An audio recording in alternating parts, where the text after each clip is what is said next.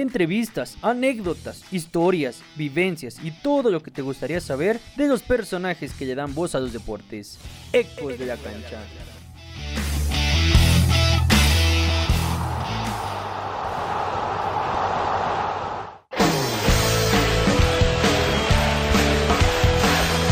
Nació en el oro, creció en Toluca y está triunfando en Guadalajara con su peculiar estilo para llevarnos la pasión de los deportes. Su motor siempre fue estar frente a un micrófono. Por eso es que desde muy chica tenía la mirada fija en la comunicación, pero nunca imaginó que su camino acabaría en territorio deportivo. Además de buena reportera y conductora, desde los 9 años descubrió su increíble talento para cantar, algo con lo que nos sigue deleitando día a día con la sonora Estrellas de Oro. Es para nosotros un honor presentar a Darín Catalavera en Ecos de la Cancha.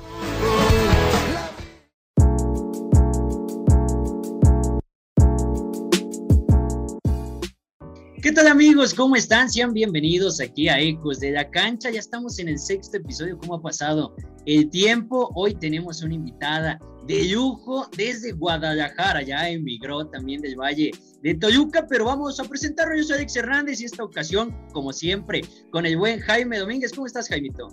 ¿Qué tal, Alex? Muy buenos días, tardes, noches, el horario en que estén escuchando este podcast de Ecos de la Cancha, como cada programa, ¿no? Con un gran invitado, honrados por tener la presencia de nuestra invitada del día de hoy. Ahorita ya la estarás presentando, mi querido Alex. Claro que sí, también agradecemos que compartan, que se suscriban a nuestro canal, ya vamos a llegar a mil, por favor, no les cuesta absolutamente nada y ahora sí vámonos de lleno. Como lo dije, estamos de pláceme, estamos de manteles largos porque tenemos una invitada de lujo, Darín Talavera de Oro, después a Toluca y ahora en Guadalajara. ¿Cómo estás, Darín? ¿Qué tal, chicos? ¿Cómo están? De verdad estoy muy contenta por poder estar aquí con ustedes, por pues contar un poquito de mi labor y bueno, de mi trayectoria, que ya no soy de aquí ni soy de allá, ¿verdad? Pero pues estamos en los deportes y los deportes están en todos lados, así que eso es una gran ventaja. Somos de todos lados, bien lo dicen, que el mexicano nace y está en donde quiere estar. Y bueno, vámonos con la de cajón, la de inicio, la de apertura. Y kickoff siempre aquí con nosotros es ¿Cómo fue que decidiste estar en los medios de comunicación en la materia deportiva? Ay, fíjate que me voy a aventar, yo creo que la historia de cuando me bautizaron, ah, no es cierto. Pero sí, me acuerdo mucho que cuando yo estaba más chica, digamos, ya había entrado en la secundaria, yo siempre había dicho, quiero, quiero estudiar comunicación. Yo creo que hasta ese momento no sabía exactamente qué era eh, estudiar comunicación, eh, cómo era trabajar dentro de los medios de comunicación, pero ya cuando fui avanzando me di cuenta que como que todo mi trabajo, todos mis proyectos que me dejaban eran enfocados al periodismo. O sea, si me pedían cualquier otra cosa que no tuviera que ver con periodismo, yo, yo decía, no, tengo que hacer una entrevista, tengo que meter datos, tengo que, o sea, como que hacer una investigación tal cual se hace en los medios de comunicación, ¿no? Entonces ya cuando llego a la universidad, eh, como que yo queriendo huir un poquito de este tema de comunicación, porque justo ahí es cuando empiezan estos memes de que hay los que estudian comunicación y matemáticas, ni, o sea, nada más porque no quieren números, ¿no? Entonces, este, queriendo como que huir un poco de eso, me puse a buscar como otras opciones, empecé a ver que negocios internacionales, me gustaba mucho como ciencias de la salud y todo eso, pero no, o sea, la verdad es que no me dejaba dormir la idea de que le estaba huyendo a mi sueño, ¿no? Aún a pesar de que todavía no sabía bien cómo se trabajaba dentro de los medios, yo decía es que eso es lo que a mí me gusta. Entonces ya cuando hago mi examen para entrar a la universidad, bueno, me quedo en comunicación en la poderosísima Universidad Autónoma del Estado de México y ahí empiezo a conocer a algunos maestros que empiezan a encaminarme, entre ellos eh, mencionar a Ricardo Joya, por cierto, que se ha convertido en un gran amigo y también una gran persona que me, pues como que me encaminó para decirme, a ver, yo creo que esto te puede quedar, creo que te gusta. Y justamente él es el que me invita a hacer un casting, pues la empresa donde yo trabajo en Megacable. Y pues yo llegué así como, como sin muchas expectativas. Yo dije, la verdad es que me gusta hablar, me gusta transmitir las cosas, creo que no me da pena estar a cuadro ni nada, pero todavía hasta ese momento no sabía realmente cómo se trabajaba en un medio de comunicación. Mis clases, claro que me decían todos los días llegar con una nota y yo decía, es que esto es pesadísimo, todos los días no puedo, ¿no? Tres notas ya para mí era demasiado, una columna todos los días era demasiado, ¿no? Y, y cuando ya entro a los medios de comunicación, olvídense. ya el dolor de estómago no podía, como que el estrés, yo dije, ¿realmente esto es lo que me gusta? Y un día sí me tuve que, que parar y decir, ¿realmente me gusta? Y me di cuenta que sí. O sea, siendo muy honesta conmigo, me, di cuenta que realmente mi trabajo me encanta, porque así como, como abrí en esta entrevista, los deportes están en todos lados y eso es algo maravilloso. Estar contando todos los días como historias de éxito, historias de superación, son grandes cosas que te deja este trabajo. Y pues bueno, yo primero empecé en noticias y a la par deportes y tanto me han gustado los deportes que dejé completamente noticias para dedicarme a los deportes. Pues ahí está un poquito de la historia de cómo es que decides ingresar a los medios de comunicación, pero ahora Dari, platícanos un poquito de cuál fue esa primera experiencia detrás de un micrófono. La primera experiencia detrás de un micrófono, eh, pues así como tal en medios de comunicación, me acuerdo que fue en una intervención en radio. Yo estaba en Ultra Noticias, que también Ultra supongo que ha sido una gran escuela para muchos de los que ahora están en otros medios. Y un día me aventaron así, ¿no? O sea, yo hacía cosas como, como en la computadora, redes, eso. Y un día fue así como, pues te toca, ¿no? Yo estaba como muy nerviosa, pero justo, bueno, yo estaba en noticias hasta ese momento. Y ya pues me aventé a dar una noticia al aire y yo sabía pues que mucha gente escuchaba Ultra. Yo estaba pues así que tomaba Uber o iba en carros y escuchaba que muchos escuchaban Ultra. Así que estaba muy emocionada porque me iban a estar escuchando y créanme que, por ejemplo, o sea, el arte que manejan los que hablan en radio con su voz o que hablan en la televisión es una de las cosas que más me cautivan de mi trabajo. Entonces, pues así como que un poco nerviosa por estarme preocupando por qué tan bonita sonaba mi voz, por estarme preocupando por la información, por los datos, no sé, como que, bueno, fue tal vez un poco caótico, pero todo salió bien. Ya después de eso, eh, pues abrimos un programa eh, de YouTube, ¿no? Y después ya que eh, voy a Megacable, pero como que poco a poco se me van quitando los nervios y pues sí, la primera ocasión, al menos en medios, pues nunca se me va a olvidar. Y bueno, también, aparte de periodista deportiva, aparte de conductora, reportera en cancha, también eres cantante se puede comparar un poco el momento en el que estás al aire también así dando una noticia, por ejemplo, ahorita en deportes, a cuando te paras en un escenario o los nervios son completamente diferentes?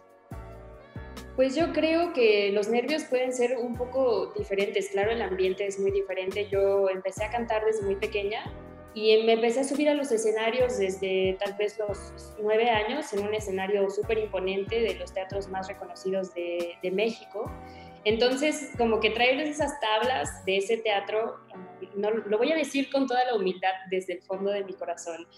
No es por así nada, nada de que, qué magia o qué elevada, no, no, no, pero, pero una persona que también así marcó mi vida completamente, me, me dijo, así súper pequeña, me dijo, si tú ya cantaste aquí en este teatro, que es el Teatro Juárez, es uno de los, creo que son 100 teatros bicentenarios del país o alguna cosa así, este, me dijo, si tú ya traes las tablas de este escenario, imagínate hasta dónde puedes llegar.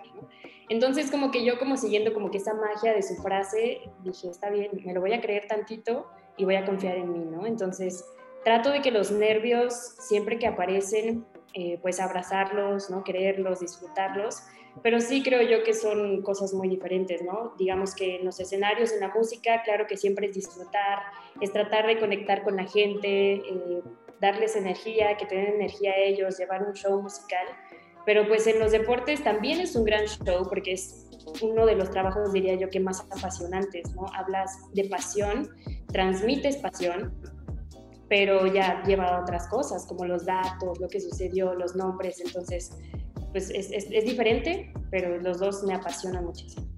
Bueno, primero iniciaste ahí en Mega Canal aquí en Toluca, pero cuéntanos cómo es que se da esa oportunidad de irte ahora allá a Guadalajara.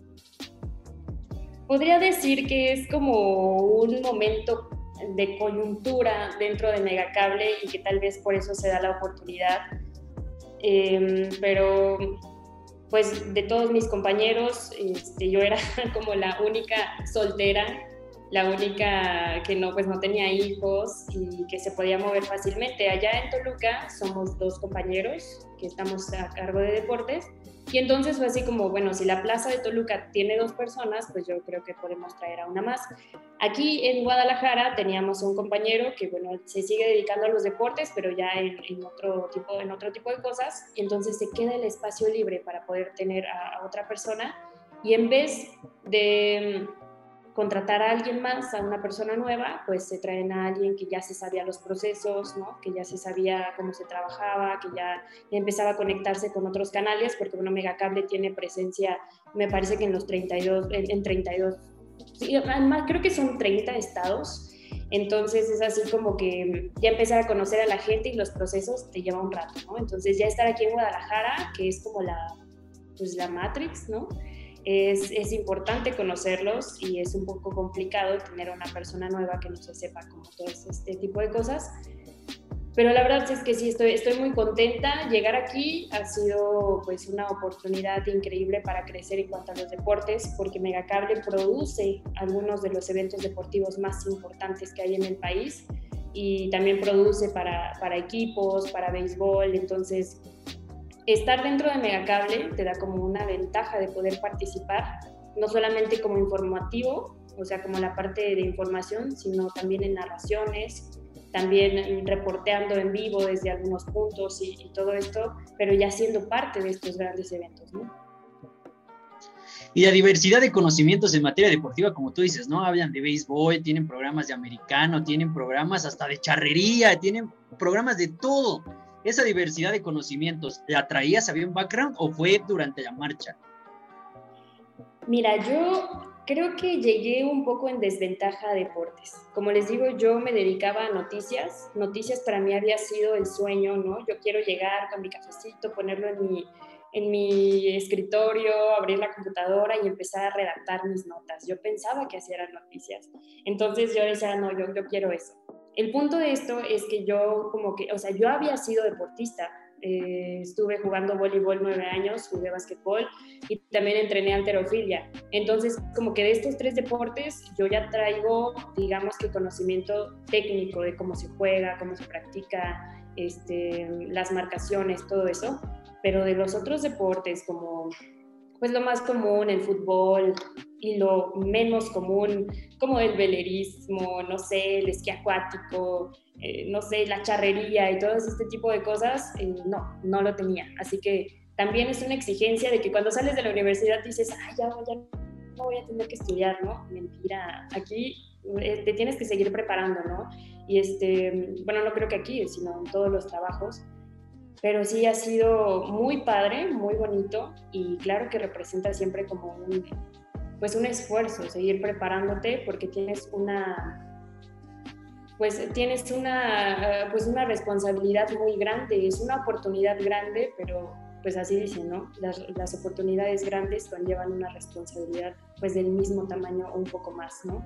Porque hablas con gente que, o, o le transmites a gente que como aficionado conoce, y se sabe datos históricos y vivió momentos históricos y tú como medio de comunicación pues te tienes que poner a la par y más allá, ¿no? Darle ese dato que le pueda servir como el plus, pero pues teniendo en cuenta todas estas partes históricas que tú nunca viste. Entonces, pues sí, se torna un poco complicado, pero se disfruta mucho este proceso. Regresando un poquito a esas dos pasiones que ya nos comentaba Alex, tanto la música y ahora los deportes de los que estamos hablando. ¿Cómo fue al principio dividir ese tiempo entre la música, entre ensayos, presentaciones y luego en deportes tener que estar en noticieros, grabar las notas? ¿Cómo fue ese proceso?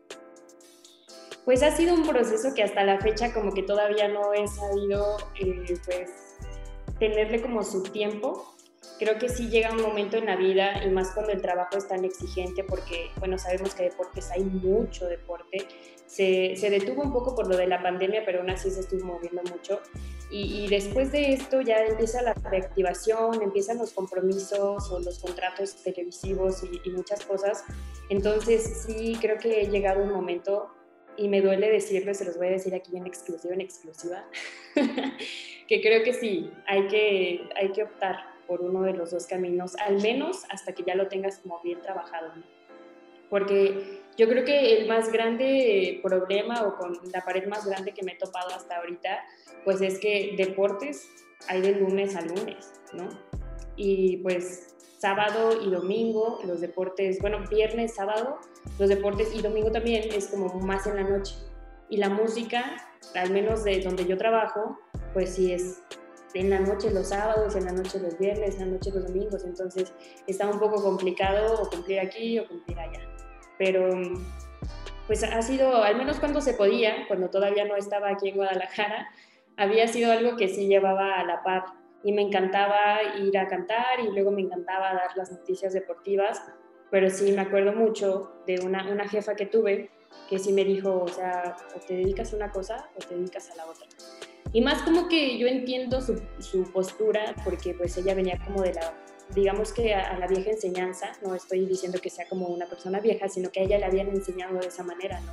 Ser periodista es ser de, de ser periodista las 24 horas y toda tu vida. ¿no? Entonces, para la información, pues no hay eh, horarios, si te tienes que despertar a tal hora, a la una, dos, ¿no? Cuando se está disputando, no sé, tenis en, no sé, en algún otro lado del mundo, pues tienes que estar ahí. Así que yo como que no lo había entendido, yo decía, no, es que se puede, se puede hacer todo en la vida. Claro que se puede, pero sí necesitas mucha organización y al menos hasta ahorita, pues mi compromiso más fuerte, diría yo, profesionalmente, pues sí sería los deportes. Ya veré después si retomo bien, bien la carrera de cantante, pero hasta ahorita estoy muy emocionada, muy contenta y comprometida con mi trabajo. Y aparte, qué difícil elección cuando eres tan bueno o tan buena en este caso para las dos cosas, ¿no? Y también ahí checando, haciendo una pequeña investigación, pisaste los foros de TV Azteca y en un morning show bastante famoso, Venga la Alegría. ¿Tú te imaginabas estar ahí como cantante o lo imaginabas antes como periodista, si es que algún día pasó por tu cabeza pertenecer a una empresa de ese tipo? Pues eh, no lo había pensado que iba a llegar tan pronto. O sea, como que yo, pues yo tenía, no sé, tal vez, bueno, yo empiezo a cantar ya como que en un grupo que empieza a salir a otros estados a, las, a los 16 años en una sonora. Entonces esta sonora empieza a ser como que muy aceptada, muy reconocida y de repente ya estábamos a la par con otras agrupaciones tan importantes en México y tan reconocidas como Dinamita, pero la Dinamita de, de Lucho Argaín, que es como la más reconocida, con la Sonora Santanera, y no, o sea, muchos nombres que se, se conocen ¿no? en, el, en, el, medio artístico. Entonces nos invitan a, a ir a Azteca y ya fuimos en dos ocasiones, primero en un programa que se llamaba, mm, ¿qué rollo? No, no me acuerdo, perdón, el nombre, pero bueno, ese programa ya no existe y fue como nuestra primera, nuestra primera vez ahí, fue algo muy emocionante y claro que es algo para, pues para seguir creciendo como agrupación, ¿no? Eh, los viajes con, con la Sonora, pues increíbles, de pronto así 14 personas, 15 personas en una camioneta y en un escenario, se convierte en una familia de 14, 15, ¿no? Por ahí sí, de repente alguno que, que no encajaba bien, pero así de los 14 eh, nos, hemos, nos hemos convertido, lo dudo un poquito ahorita, como que temblé un poco en la voz porque ya tiene un año que no nos vemos, ¿no? Desde la pandemia y apenas vamos a regresar a trabajar. Entonces, este, pues sí nos hicimos una gran, gran familia y pues es, yo creo que esa sí sería como de nuestra más nuestra más grande experiencia estar ahí en Azteca, que muchos pues así como que no lo pensamos que llegara tan rápido, pero gracias a la aceptación de la gente, a la música, ¿no? También el, el show que damos, pues tuvimos la oportunidad de estar ahí. Así que, pues si se vuelve a presentar, porque ya, ya estuvimos ahí contemplados, será algo muy padre. Pues siguiendo por este mismo tenor de grandes experiencias, ya estando allá en Guadalajara, te, te ha tocado cubrir eh, por ahí torneos de tenis, pero también recientemente te tocó reportear en cancha, en una, como es, lo es la cancha del Estadio Jalisco, un estadio pues, que impone ya realmente pues muy reconocido en nuestro país. ¿Cómo fue esa experiencia de estar en las canchas del Estadio Jalisco? Bueno, pues de pronto la cancha del Estadio Jalisco casi se convirtió, digamos que en mi departamento rentando aquí en Guadalajara, porque me tocó, me tocó la fase final de la campaña pasada del clausura 2021 y entonces fue algo súper bonito poder ir a todos los partidos que se jugaron ahí, estar reporteando desde ese, desde ese estadio viejísimo y con tanta, tanta historia, ¿no? Ver pues a todos los fanáticos apoyando al Atlas y pues seguramente me va a volver a tocar acá. Pero yo creo que de ese estadio lo que, con lo que más lo recordaré eh, con cariño, pues sí, es haber estado, bueno, es estar, porque de hace unos, unas tres jornadas, bueno, cuatro, cuatro jornadas como local para acá, se abre la oportunidad de que yo sea la que narra los partidos del Atlas femenil desde la cancha, bueno, que comenta la cancha. Entonces, pues sí, para mí es algo súper bonito poder ver a estas mujeres de las que yo siempre había estado hablando, porque tenemos un programa que se llama Miércoles de Mujeres y es un programa que se abre justamente como para abrirle el espacio a todas las mujeres que están pisando fuerte, ya sea en los terrenos de juego, detrás de los escritorios, eh, no sé, en donde sea, ¿no? En, en las narraciones, y todo esto, entonces poder ver a estas jugadoras, a una Alice González metiendo gol y emocionarme con ella, que me, les tengo que contar. El primer partido que yo fui así como que muy emocionada, ¿no? porque era la primera vez, me tocó lluvia. Me tocó lluvia, no llevaba ni siquiera un paraguas, traía nada más así mi, mi esta cosita para meter las hojas, no recuerdo qué se llama, este, pues digamos que parecido a un folder, ¿no? Este, para anotar cosas. Pues nada más traía esa, esa cosita y iba así sin chamarra, ¿no? O sea, me fue terrible. Yo estaba súper mojada, pero de verdad poder vivir también como que la pasión desde el terreno de juego así tal cual lo juegan ellas, más que ellas no estaban tan entumidas, ¿no? Porque yo estaba ahí parada eh, fue algo súper padre, me encantó. Y de ahí viene el, siguiente partido, viendo a Alison González meter un gol y luego viene el regreso de Ibarra y luego viene el regreso, este, bueno, del tridente más destacado del Atlas y fue algo para mí que voy a recordar siempre. Espero que la historia continúe, ¿no? Pero hasta ahorita, pues es uno de los eventos en donde he estado que, sin yo saberlo, por ejemplo, eran eventos internacionales y yo estaba dentro de esos eventos internacionales. Y hace, hace poco también hubo una transición fuerte en tu vida de estar nada más en Megacanal a estar en TBC, un canal un poco más reconocido, del que han salido figuras también como Gerardo Vázquez de León, como Miguel Ángel Luis Castillo. ¿Cómo fue ese día, el momento en el que te presentaste, pero ahora en TBC? Pues fíjate que la cosa es que Megacable y TBC trabajan de la mano son dos empresas que uno pues alimenta al otro y, pues bueno, van trabajando porque me parece pertenecen a la misma persona. Si no me estoy equivocando, es algo así. Entonces, em, de pronto, ya estando aquí en Guadalajara, que es ciudad capital mundial del deporte y siempre hay deportes y, pues los grandes eventos, o digamos que la mayoría, digamos, en, porcentaje se, se, tiene aquí en Guadalajara, pues hace falta que alguien mande reporte, que alguien les mande a TVC, entonces pues digamos que los reporteros de Mega Cable o de Mega Noticias o de Mega Sports son también parte de TVC Deportes. Así que yo con TVC Deportes pues empecé a trabajar justo en, el fútbol con Atlas Varonil. Eh, he mandado algunas cosas de, Chivas y pues ahorita eh, con lo de Atlas Femenil este, pues e, estoy siendo como parte de ellos. Así que es también un escalón más ¿no? en esta historia que yo espero siga, pues, siga avanzando y creciendo. Pero sí, estoy muy contenta porque yo veía TVC antes de pertenecer a deportes y decía, pues ese medio está bastante bien, ¿no? Y ya ser parte de TVC está, está muy bien. Perdón que te interrumpa, Jaimito, pero necesitaba preguntarlo.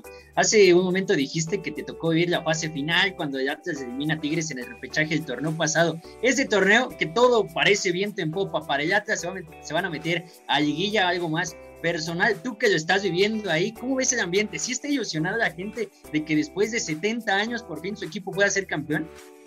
Claro que sí, están muy emocionados y pues ahorita bueno, acá se escucha mucho ese, ese chiste de que no, y el Chaplas, no, el Chaplas, que la verdad es que yo cuando llegué aquí a Guadalajara, yo pensaba que todos eran chivistas, no, el Atlas tiene mucho más historia, el Atlas tiene mucho más cariño, y bueno, sus aficionados, su afición, es así como que los querían, pero pues tal vez escondidito un poquito, ¿no? De que, uy, el Chaplas me gana, uy, no, pero las cosas cambiaron justamente en esa fase final de clausura 2021. Verlos salir del estadio, verlos llegar al estadio, las banderas, las barras, ¿no? Impresionante poder verlos. Y pues ahorita ya tienen la manera de callar la boca, ¿no? De todos esos que dicen, uy, el Chaplas, no, no, no, no, no, espérate, espérate, porque nos está sorprendiendo y bueno, ahorita ya tiene puesta la mente en los cuartos de final de este Apertura 2021, así que bastante bien y pues yo muy contenta por poder ver también esta fiesta de fútbol. Y que aparte creció en el clásico, ¿eh? el clásico también fomentó eso y también lo hemos platicado, ¿no, Jaimito? Esa pasión indescriptible para la gente que lleva la clase. Así es, algo súper padre. Y bueno, yo estando aquí en Guadalajara, de verdad, sales a la calle y no, muchísimas playeras rojinegras por todos lados. Yo creo que todos en su casa deben tener ahí en su guardarropa una, porque no sé de dónde salen tantas.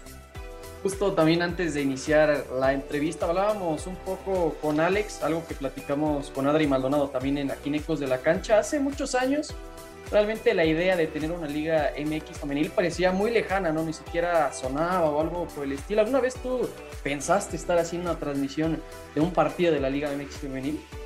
Nunca, nunca me imaginé. De verdad que esto que estoy viviendo ahorita es algo que llega, no sé de dónde, pero yo agradezco mucho estar ya siendo parte al menos de la campaña más competitiva que ha tenido el fútbol mexicano, ¿no? Tantos cambios que vinieron justamente en esta campaña y ver a grandes leyendas, realmente yo, bueno, no es que ya nada más tenga la playera del Atlas, pero la tengo aquí atrás, déjenme, la saco.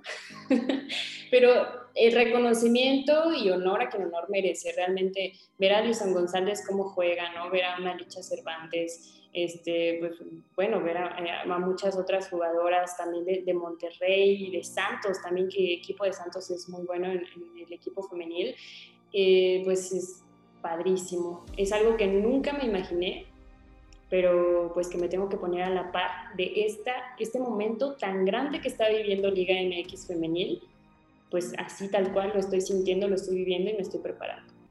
Y ahora sí, es momento de la pregunta la pregunta del millón de dólares. ¿eh? También la planeamos mucho antes y dijimos, a ver si Dari nos da contesta, que tal que en una de estas hasta se desconecta porque no quiere respondernos. Si tuvieras que elegir una, reportera, conductora o cantante, ¿con cuál te quedabas? Solamente puedes elegir una ahorita y eso va a ser de por vida. Ay, Dios. Qué complicado. Es muy complicado. Ay, Dios, de por vida. No, pues si es de por vida, me gustaría quedarme siendo eh, pues reportera en deportes. Sí, creo yo, sería algo muy bueno. Digo porque yo he visto y es algo que platicaba con mis amigas del medio musical, así pues hay que aprovechar ahorita que estamos jóvenes, ¿no? Porque ya una vez que eres más grande, pues ya no es tan, tan agradable, tal vez ya es cansado ir aquí y allá, estarte desvelando tanto, es realmente muy pesado. Ser cantante es muy pesado. Una presentación que puede durar dos horas, de pronto por traslados, por preparación, por vestuario y todo esto, se convierte, no sé, en unas 10, 8 horas, ¿no? Y pues los deportes, si vas creciendo y todo esto, aún la voz es súper importante, los conocimientos son muy importantes, la experiencia, la trayectoria. Entonces, seguir contando grandes historias tan pues tan de superación, de superhombres y supermujeres, yo creo que sería algo con muy buena vibra para mí. Pues ya para ir cerrando este episodio de Ecos de la cancha, Dari, pues otra de las de cajón que siempre tenemos aquí en el repertorio del podcast, pues algún consejo que quieras dejar para todas esas nuevas generaciones que apenas pues están incrustándose en el medio, que siguen en la carrera de comunicación, algún consejo que tú les quieras dejar? Pues yo sí que, pues yo creo que puedo entender con mucha facilidad, porque yo digamos que soy medio nueva, ¿no? Realmente dos años y un año de pandemia, eh, pues tal vez complicó un poquito el, pues el seguir aprendiendo, pero para mí todos esos momentos que fueron difíciles para muchas personas, fueron pues la más grande bendición que tuve, ¿no? Porque ahí justamente empecé a conocer más de deportes, empecé a conocer más de leyendas, empecé a estudiar más, así que pues el único consejo que les puedo dar y que siempre, siempre lo he dicho, pues prepárense, porque vienen sorpresas que así como a mí llegar a deportes era algo que no me imaginaba y de repente llega a mi vida y pues me tengo que poner a la par. Entonces, si tienen algo que les guste, algo que les apasione, no huyan de eso, siempre y cuando sean cosas buenas, ¿verdad? No huyan de eso y más bien pues enamórense, disfrútenlo y pues inspiren a los demás, así como, como a mí me, me han inspirado muchas personas que, bueno, al menos tengo muy presente a una persona, una mujer, que voy a aprovechar para hablar de ella y pues también para mandarle un saludo. Ariadna Ibarra, eh, que el, último trabajo que tuvo, bueno, no, ahorita ya que empezó Liga del Pacífico ya está trabajando allá, pero ella se convierte en la primera mujer en narrar, ¿qué fue?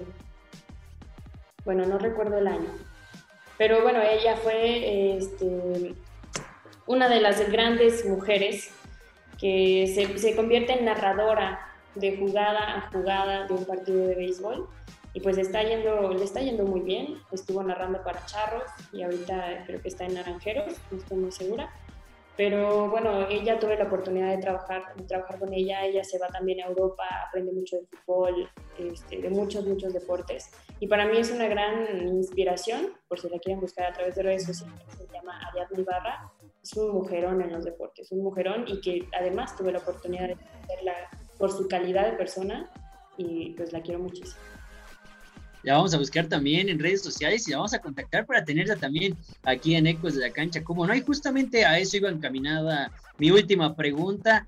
Aparte de ella, ¿tienes algún otro referente? Porque también hay muchas ya mujeres actualmente, pero si hablamos de eso, pues no tiene mucho que las mujeres se han ganado terreno en materia deportiva. Geo González, la primera mujer que también narró fútbol en Televisa, por ahí Inés Sainz, que también ha marcado una época como reportera. ¿Tú veías alguna de ellas y tú decías, bueno, yo quiero estar algún día ahí.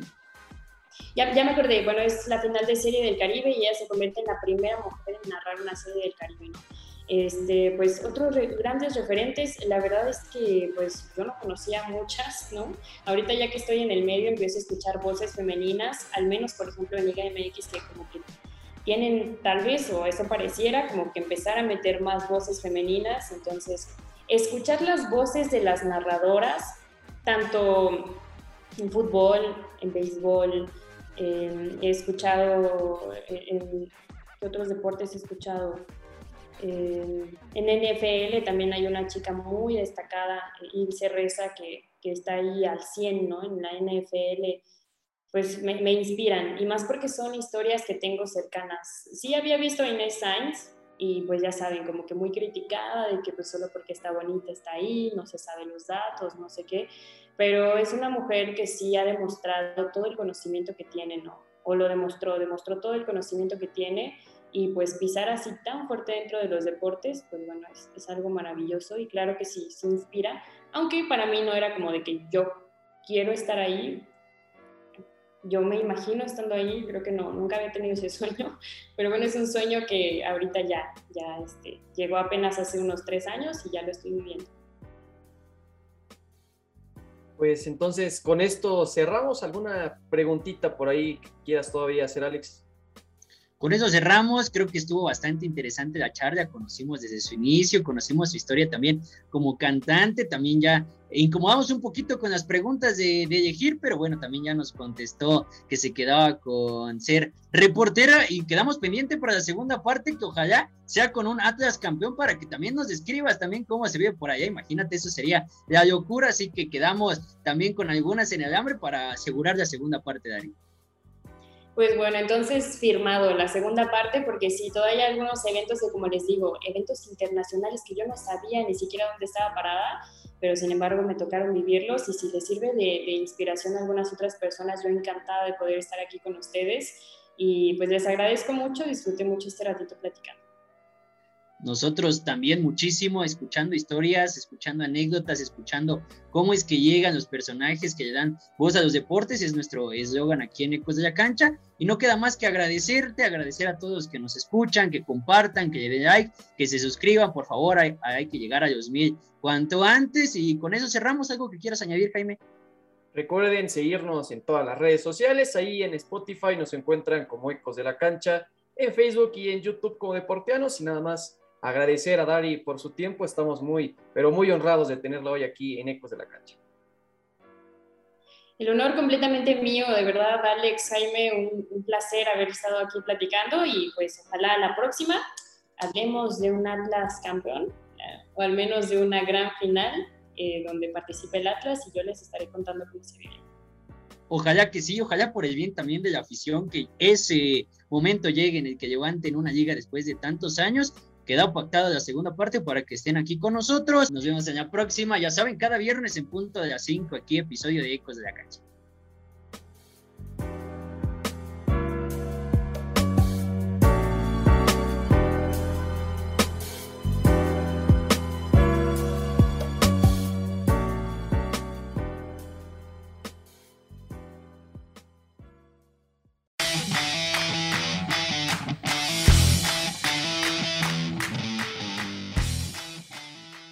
Esto fue Ecos de la Cancha. Recuerda que tenemos episodio nuevo cada viernes en punto de las 8 en Spotify y en YouTube.